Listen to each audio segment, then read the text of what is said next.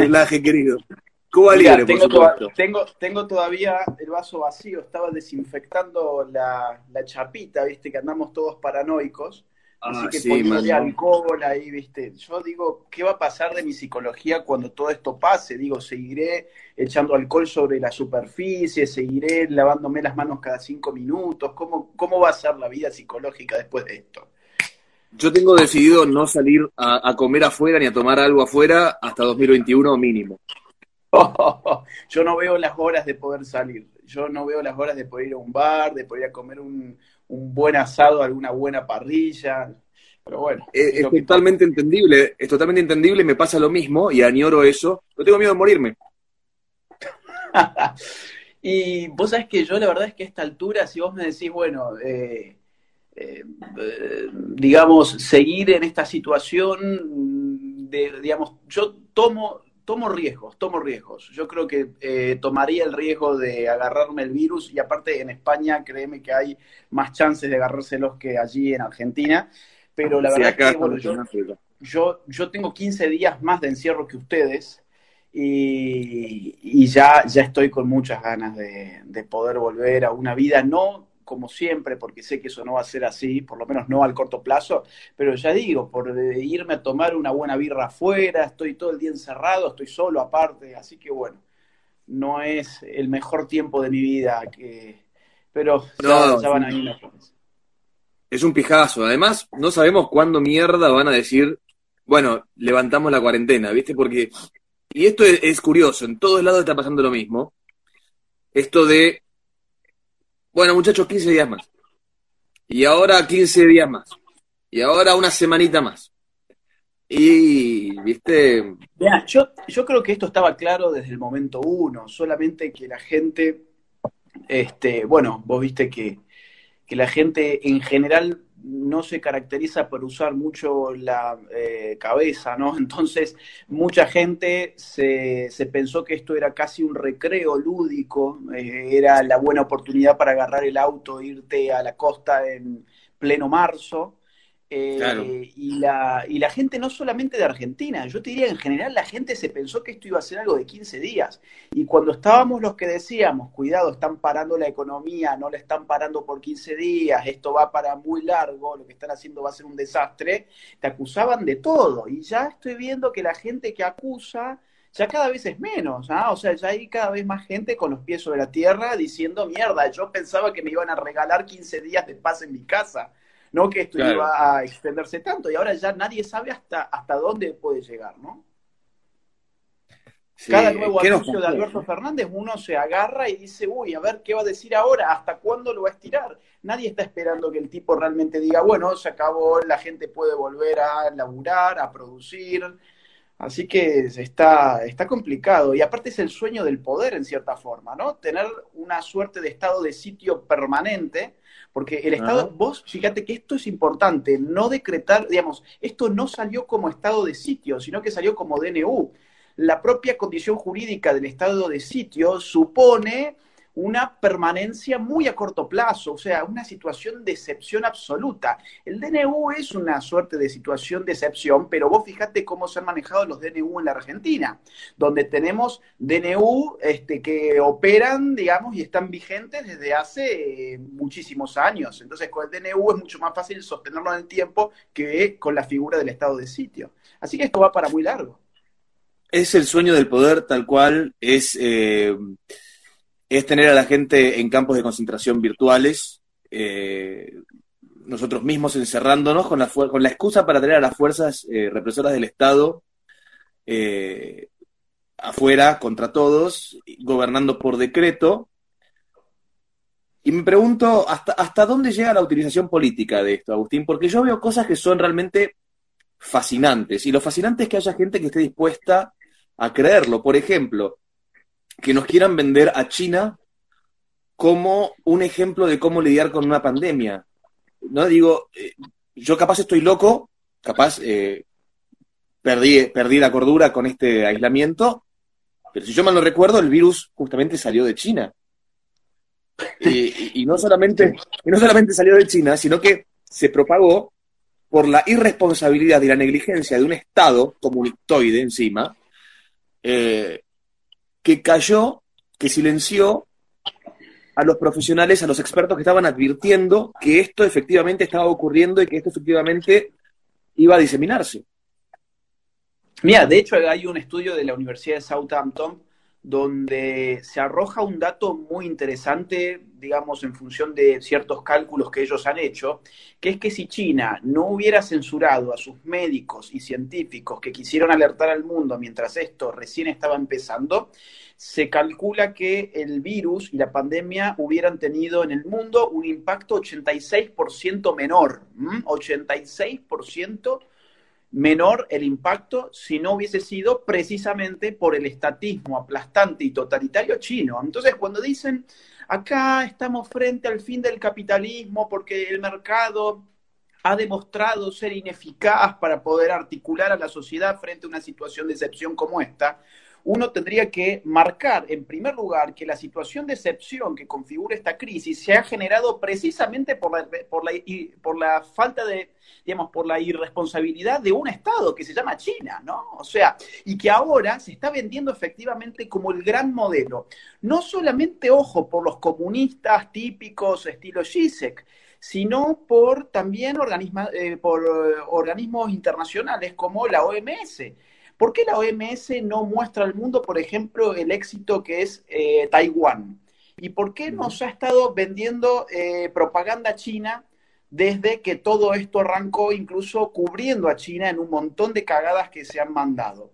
Y si vos te pones a fijar incluso, em, para mí no es coincidencia que hace muy poquito la OMS haya adoptado las técnicas tradicionales chinas de medicina, la medicina tradicional china, que es todo menos ciencia, es completamente anticientífica, la ha adoptado la OMS como un tratamiento legítimo en la Organización Mundial de la Salud. Es decir, en la salud, digamos, cuando la OMS dice esto es un medicamento que vale, eso significa toda una industria, evidentemente, que se legitima de cara al mundo. Desde que esto pasó con la OMS y China, China ha hecho más de 50 mil millones de dólares en ventas al mundo de su medicina eh, alternativa, eh, digamos, eh, que, no, tiene ningún rigor científico, insisto. O sea que hay, hay una, digamos, todo un manejo bastante oscuro entre lo que está pasando hoy con China y con la OMS. Yo creo que es más que claro que hoy la OMS no es más que un mero organismo político. Ahora bien, estamos frente a un relato que se está chocando contra una pared de realidad y aún así hay gente que eh, no lo ve, que prefieren creerse este relato oficial, ¿no? Es por ejemplo, esto, que vos bien comentabas recién, de todas estas personas diciendo que, este es el fin del capitalismo, esto prueba que, las ideas liberales se caen a pedazos, porque el, mercado ha fallado, porque eh, imagínense esto sin el Estado presente.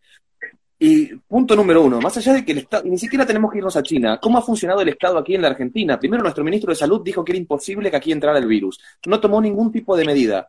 Los aviones desde Italia seguían llegando por la madrugada como si nada. La única eh, solución que querían proponer para el virus era una declaración jurada de alguien que se bajara de un avión y dijera, no tengo tos, firma.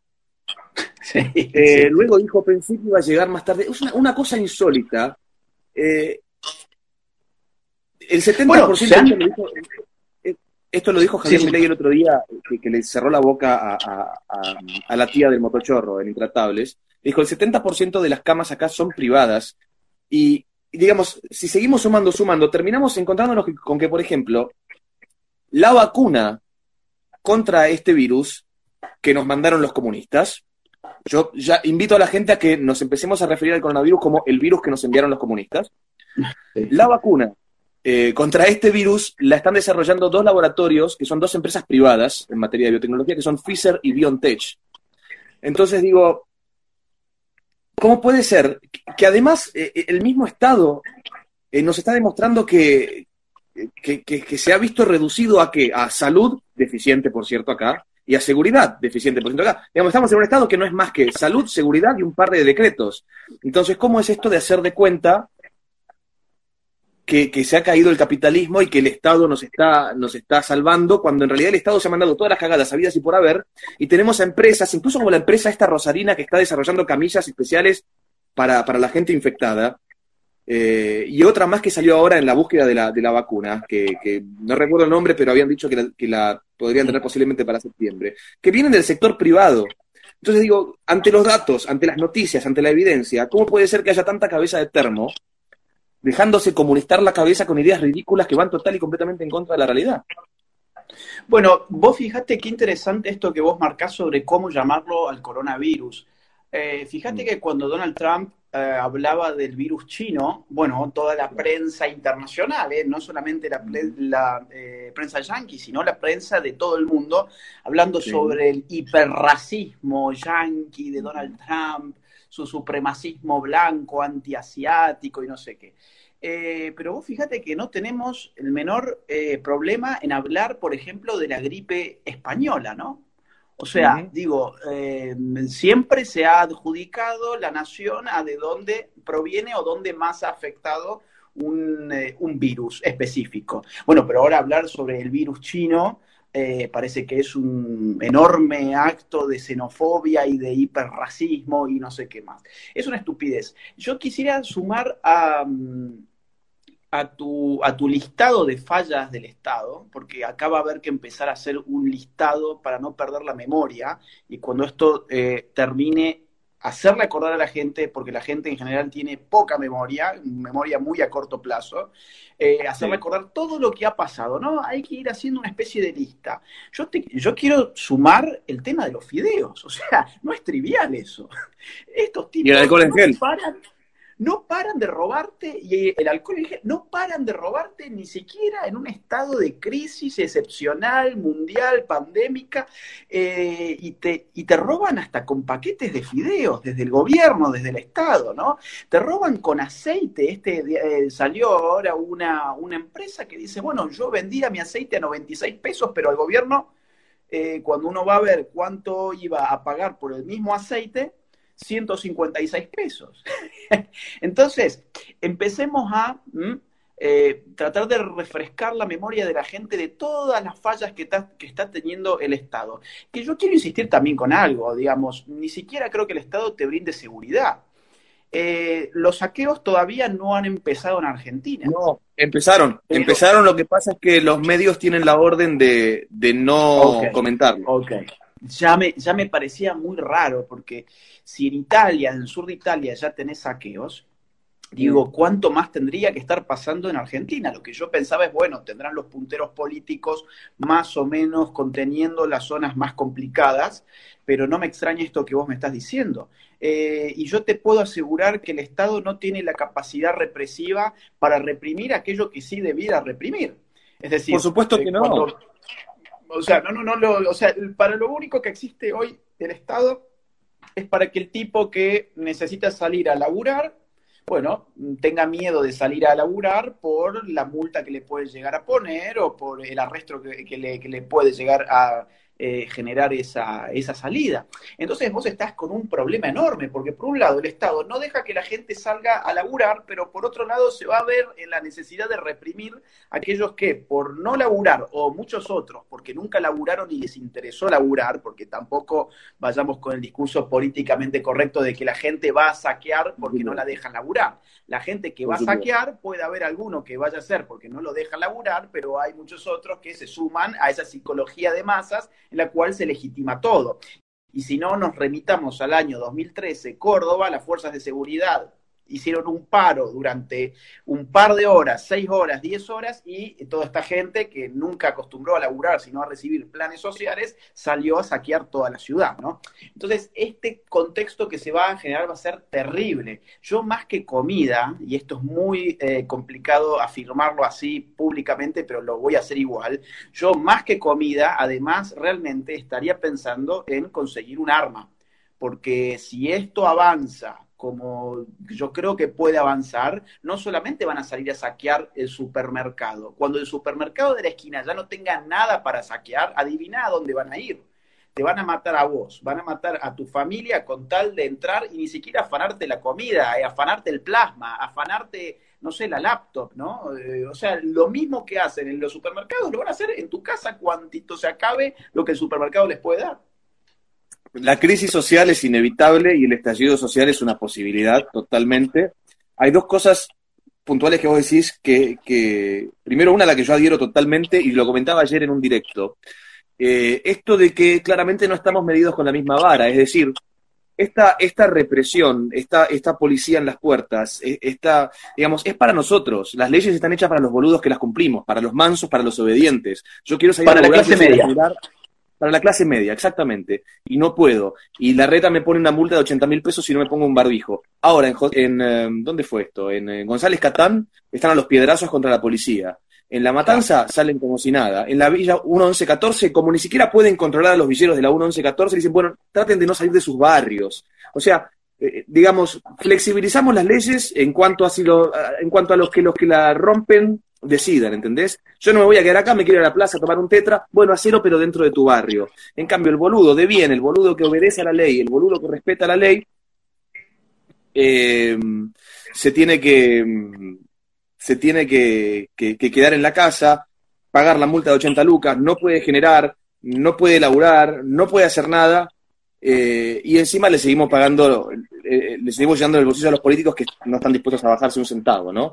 Eh, y otra cosa que vos dijiste que es fascinante, que es esto de el virus chino, no, pero no hay que decirle chino porque es racista, y se armó todo un quilombo antes, y, esto ocurrió en España, en Inglaterra, políticos que llamaban a abrazar chinos cuando ya estaba declarada la pandemia, para, para mostrar que no tenía que haber racismo. Pero esto hay, hay videos que se pueden ver vaya y abrace a un chino, eh, combata el racismo. Y ahí los tenés, ahora tenemos el, virus esparcido por todo el mundo. Obviamente no digo que sea por abrazar a un chino, pero me refiero a la contradicción que hay entre la realidad y, la narrativa.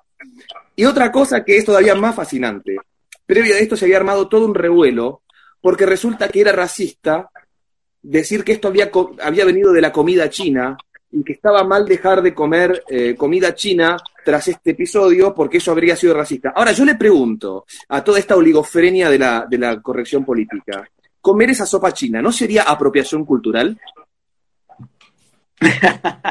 bueno, vos sabés que hay gente que les encanta eh, contradecirse todo el tiempo, de modo que andas a ver qué te pueden llegar a eh, dar como una respuesta relativamente válida a eso. No, no, no.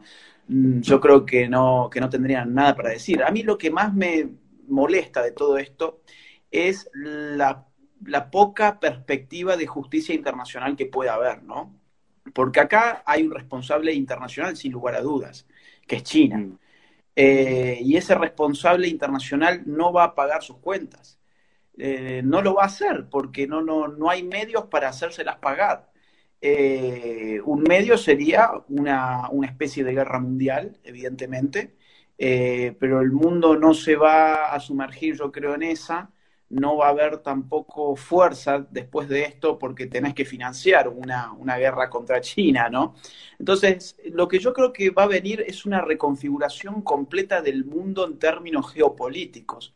Vos, después, de la, después de la Segunda Guerra Mundial, tuviste un mundo bipolar, el mundo de la Guerra Fría, Estados Unidos por un lado, la Unión Soviética por otro lado. Después de la guerra, luego, de la, eh, luego del año 1989, caída del muro, eh, el mundo sufre un antes y un después, eh, afortunadamente, que transforma a eh, ese mundo que era bipolar en un mundo unipolar, ¿no? Tenías a Estados Unidos como el único hegemón en el mundo. Y mientras tanto, la izquierda, obviamente, hablando del imperialismo, contra el imperialismo, etc.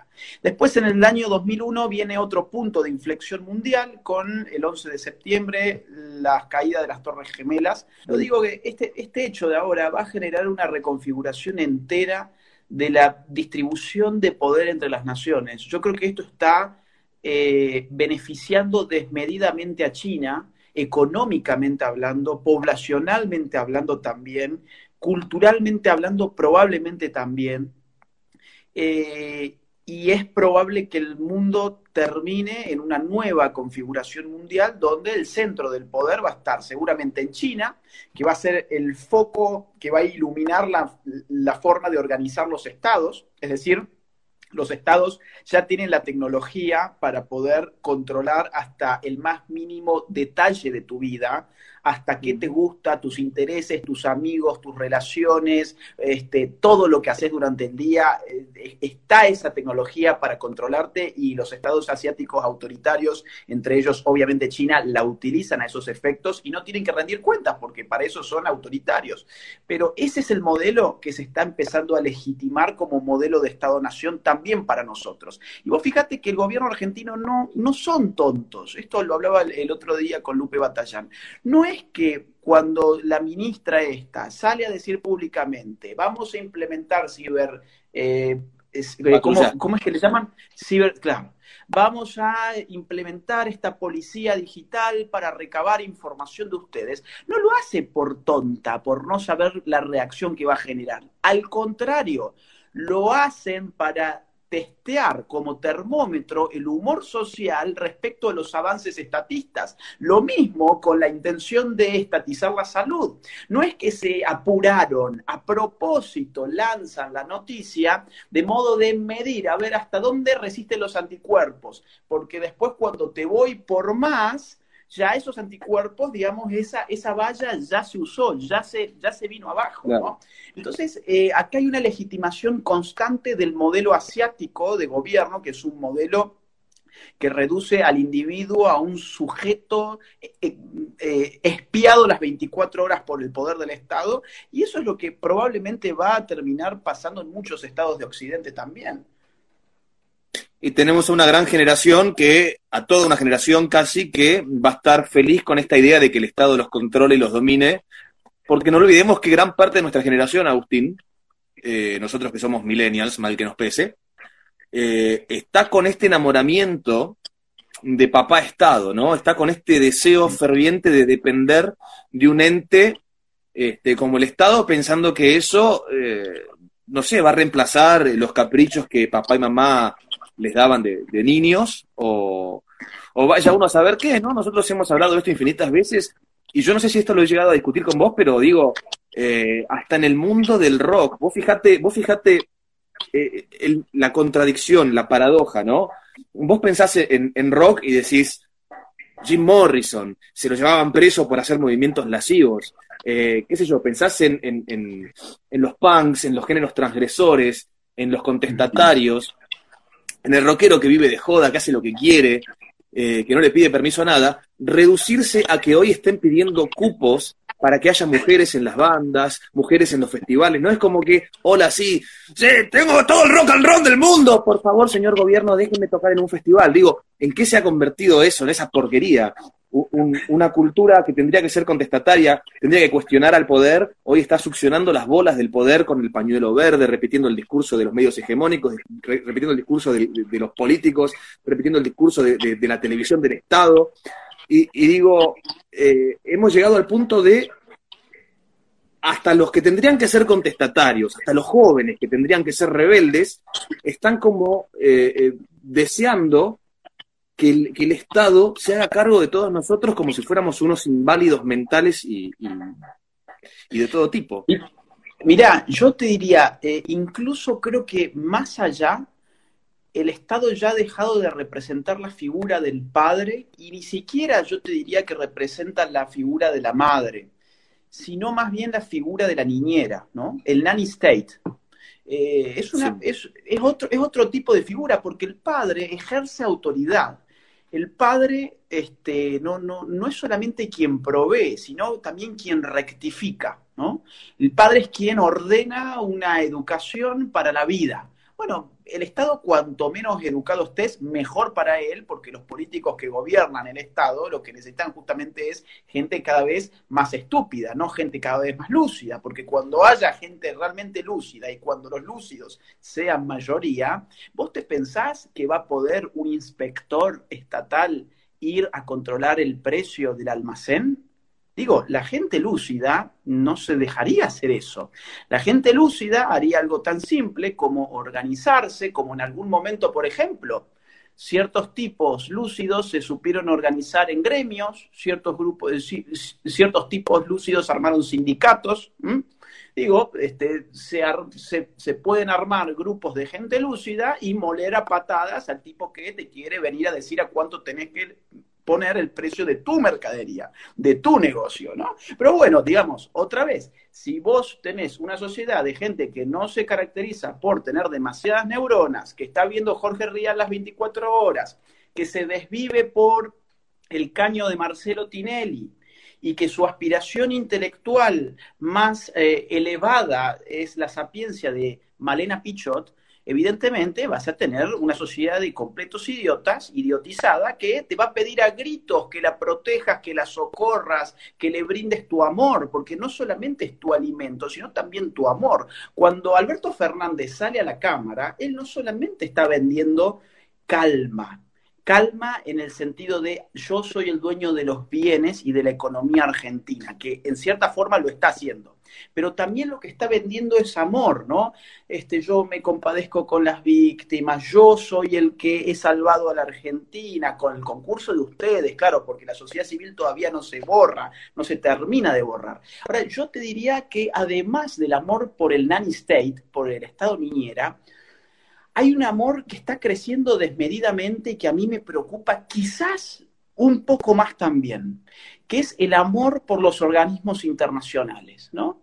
Pues fíjate que la izquierda insulfó siempre mucha reticencia para con los organismos internacionales. El FMI estaba visto como el, tentáculo más poderoso del poder mundial y entonces las manifestaciones contra las reuniones del FMI, los créditos imperialistas que recibíamos bajo recetas ortodoxas, etcétera, etcétera. Ahora bien, algo ha pasado en las últimas, yo te diría en los últimos 15 años, que ya no hay un solo izquierdista que esté diciendo nada sobre los organismos internacionales, sino al revés. Lo que dicen es que el mundo debería regirse en su totalidad por esos organismos internacionales. Y eso es más... Eso es impresionante. Eso es impresionante y hago referencia a dos cosas. Eh, respecto de la gente lúcida y los idiotas, yo creo que el ejemplo más claro que tenemos respecto de, la imbecilidad de mucha gente eh, y de lo, idiota, de lo idiotizada que está es que le, llamen jefa a Cristina Fernández de Kirchner, la jefa, cuando en realidad es nuestra empleada. Sí. O sea, que le llamen jefa a la empleada ya te deja en claro cuál es el nivel intelectual y cultural de esta gente. Eh, eso por un lado. Podemos continuar con lo de los precios cuidados. Cuando tengamos una sociedad, una sociedad de gente lúcida, no van a permitir que le cierren el almacén al almacenero del barrio por haber subido 20 pesos a la lata de atún mientras se gastan 500 millones de sobreprecios en fideos. Entonces, una sociedad lúcida no permite eso. Una sociedad lúcida se, levanta contra eso. Eh, y, recién eh, comentabas esto de los organismos internacionales, y es fascinante, y yo creo que se ha agudizado todavía más en los últimos cinco años, eh, sobre todo en la gente joven, que es esto que vos decís, antes era cualquier manifestación implicaba fuera de Argentina, fuera tal organismo, fuera, no pasarán, yo me acuerdo de las pintadas, no pasarán. Y ahora es al revés, es tipo, no, porque lo dijo la ONU. Pero escuchame una cosa, imbécil, se supone que estás cerca del anarquismo, ¿cómo vas a validar lo que dice un organismo político internacional? Y, y fíjate cuando fue lo del aborto, por ejemplo, ¿no? Que valga la, la, aclaración. El aborto, eh, en muchas ocasiones la izquierda lo trataba de, de, de una incluso la izquierda latinoamericana en la década del 70 lo trataba de, una aberración que habían, que habían traído los imperialistas. Vayan a preguntarle a los bolivianos lo que pensaban del aborto hace 40 años. Totalmente. Y cuando ocurre acá lo del aborto, la izquierda se arrodilló ante la contratapa de un periódico al que en otro, eh, en otro momento habría llamado periódico del imperialismo, que es el New York Times. Más allá de que tenga una línea progresista como todos los medios nefastos de comunicación, no deja de ser un medio de los estadounidenses diciéndonos a nosotros, cuidado Argentina, te estamos mirando. No sé si vos recordás esa contratapa. Entonces digo, ¿qué pasó para que esta izquierda tan antisistema, tan, tan contestataria, tan, eh, tan antiorganismos, tan anarquista por momentos, se terminara arrodillando ante lo que tanto llamaban imperialismo, ante todo este lobby, incluso he visto banderas de Antifa, de la Antifa estadounidense, esa famosa bandera roja y, negra, colgada en, centros culturales que, ¿entendés?, que reivindican al Che Guevara. O sea, hemos importado hasta las banderas eh, antiimperialistas del imperialismo. Hemos llegado a un nivel de ridículo brutal. Todas estas, ideologías, eh, estos lobbies, mejor dicho, eh, la dictadura del abecedario, el, el lobby abortero, que de hecho lo que está haciendo es traer a una, a una corporación internacional. O sea, escucha esto, están trayendo una corporación internacional como la IPPF a hacer negocio con la sangre de nuestra gente. Sí. y reivindican eso. ¿Qué clase de izquierda es? Bueno, lo que pasa es que, eh, digamos, eh, la izquierda en sus orígenes fue internacionalista.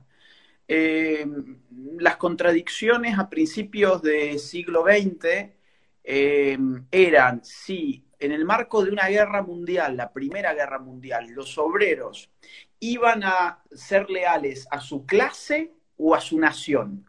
Es decir, los obreros, no sé, ingleses van a pelear al lado de los franceses porque son obreros o porque son ingleses o porque son franceses.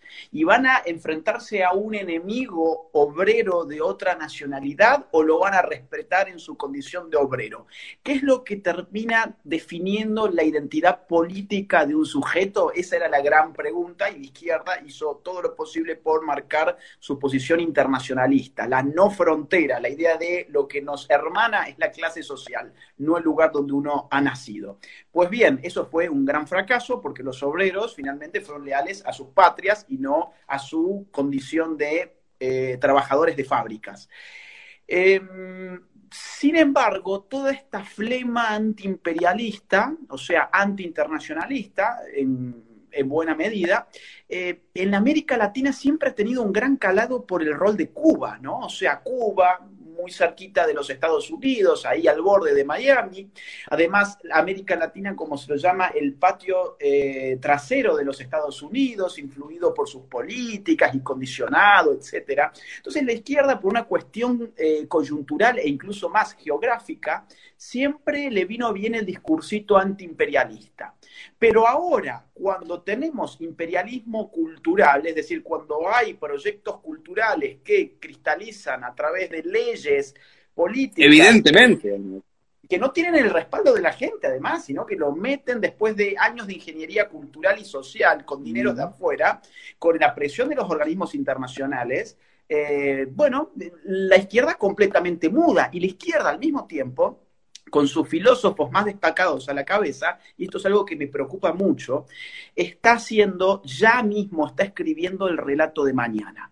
Es decir, están escribiendo el relato del día después de la pandemia. ¿Quién es el responsable? No es China, es el sistema capitalista que no pudo dar solución a esta crisis que sí la dio el Estado. Pero más aún, hay muchos de esta izquierda que están todos eh, conjugados y compilados en un libro que salió hace muy poquito, que se llama Sopa de Wuhan, eh, y tiene ensayos de Judith Butler, Slavoj Zizek, Agamben, Alain Badiou, David Harvey, todos los grandes filósofos vivos de la izquierda que están escribiendo desde el día uno, porque ellos tienen muy claro el tema de la lucha eh, de las ideas, la lucha eh, por los relatos, por la cultura.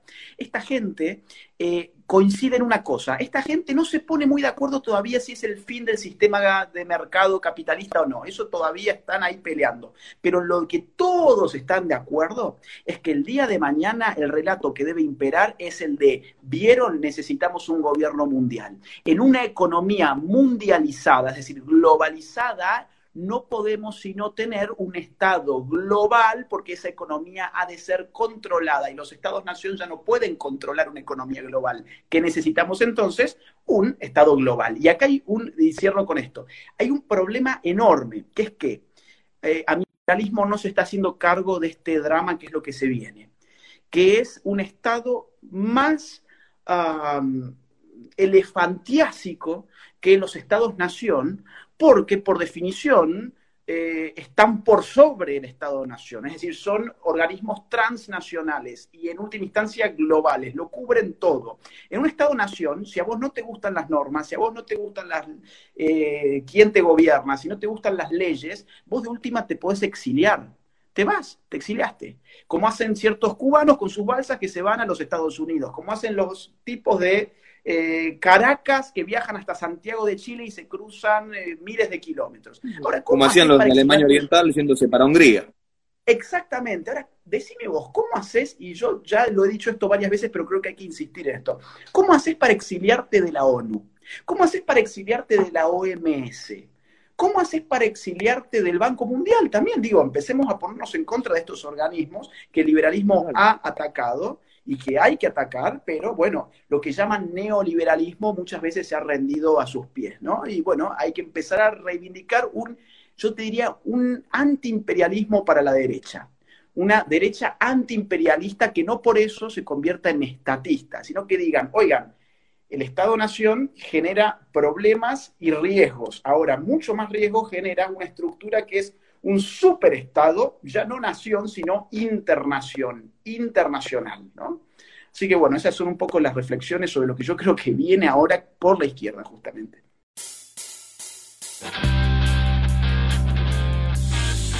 Todo está por derrumbarse, nena, la sociedad se va a caer. No somos más que unos esclavos